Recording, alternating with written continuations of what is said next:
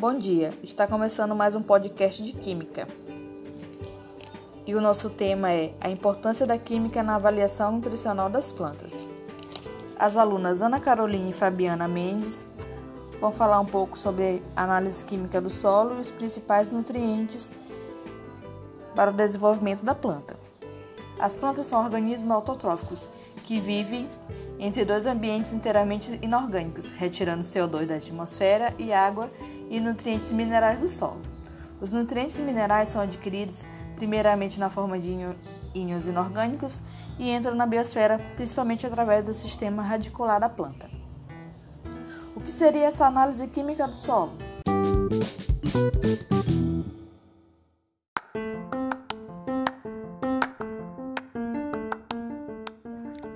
É a análise química do solo, portanto, uma ferramenta que permite que produtores e técnicos disponham para avaliar a fertilidade do solo. A partir da necessidade nutricional das culturas, é que recomendamos a correção à base de calcário e adubação. Para fazermos a amostragem do solo, é necessário que retiremos as amostras que, após isso, serão enviadas ao laboratório para ser estudadas e analisadas. Feito isso, é retornado a, a, nós um laudo descrevendo a atual situação do solo quanto às suas deficiências. É bom que atentemos para estas descrições, pois elas indicarão quais técnicas deverão ser usadas no solo para corrigir a sua acidez. Normalmente, solos muito ácidos costumam ser de estar entre 4 e 5 são os típicos solos considerados arenosos aqui no Maranhão. Estes solos devem ser tratados à base de calcário e adubações. Para tanto, devemos tomar os seguintes cuidados quanto às dosagens, por dosagens além do limite esperado, pode causar sérios danos a esse solo, como também impedir que a planta venha a se desenvolver-se bem.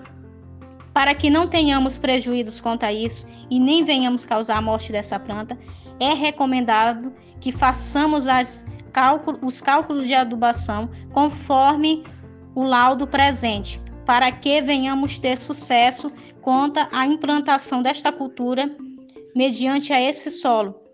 Todo e qualquer cultura, antes de ser implantada no solo, deve passar por essa amostragem de solo, pois a amostragem é fundamental para indicar o que devemos fazer quanto ao solo, quais quais técnicas e quanto de adubação deve ser aplicado ao solo.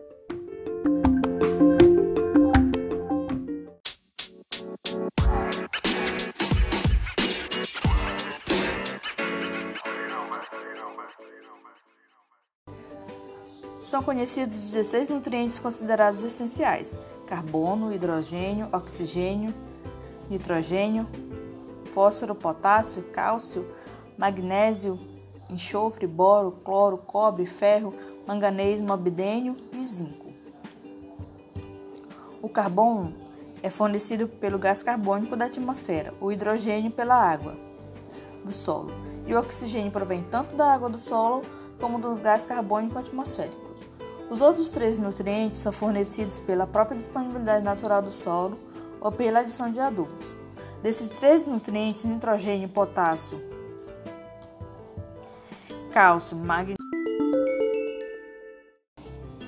magnésio e enxofre são chamados macronutrientes, porque são absorvidos em grandes quantidades pelas plantas, e os demais de micronutrientes, porque são absorvidos em pequenas quantidades.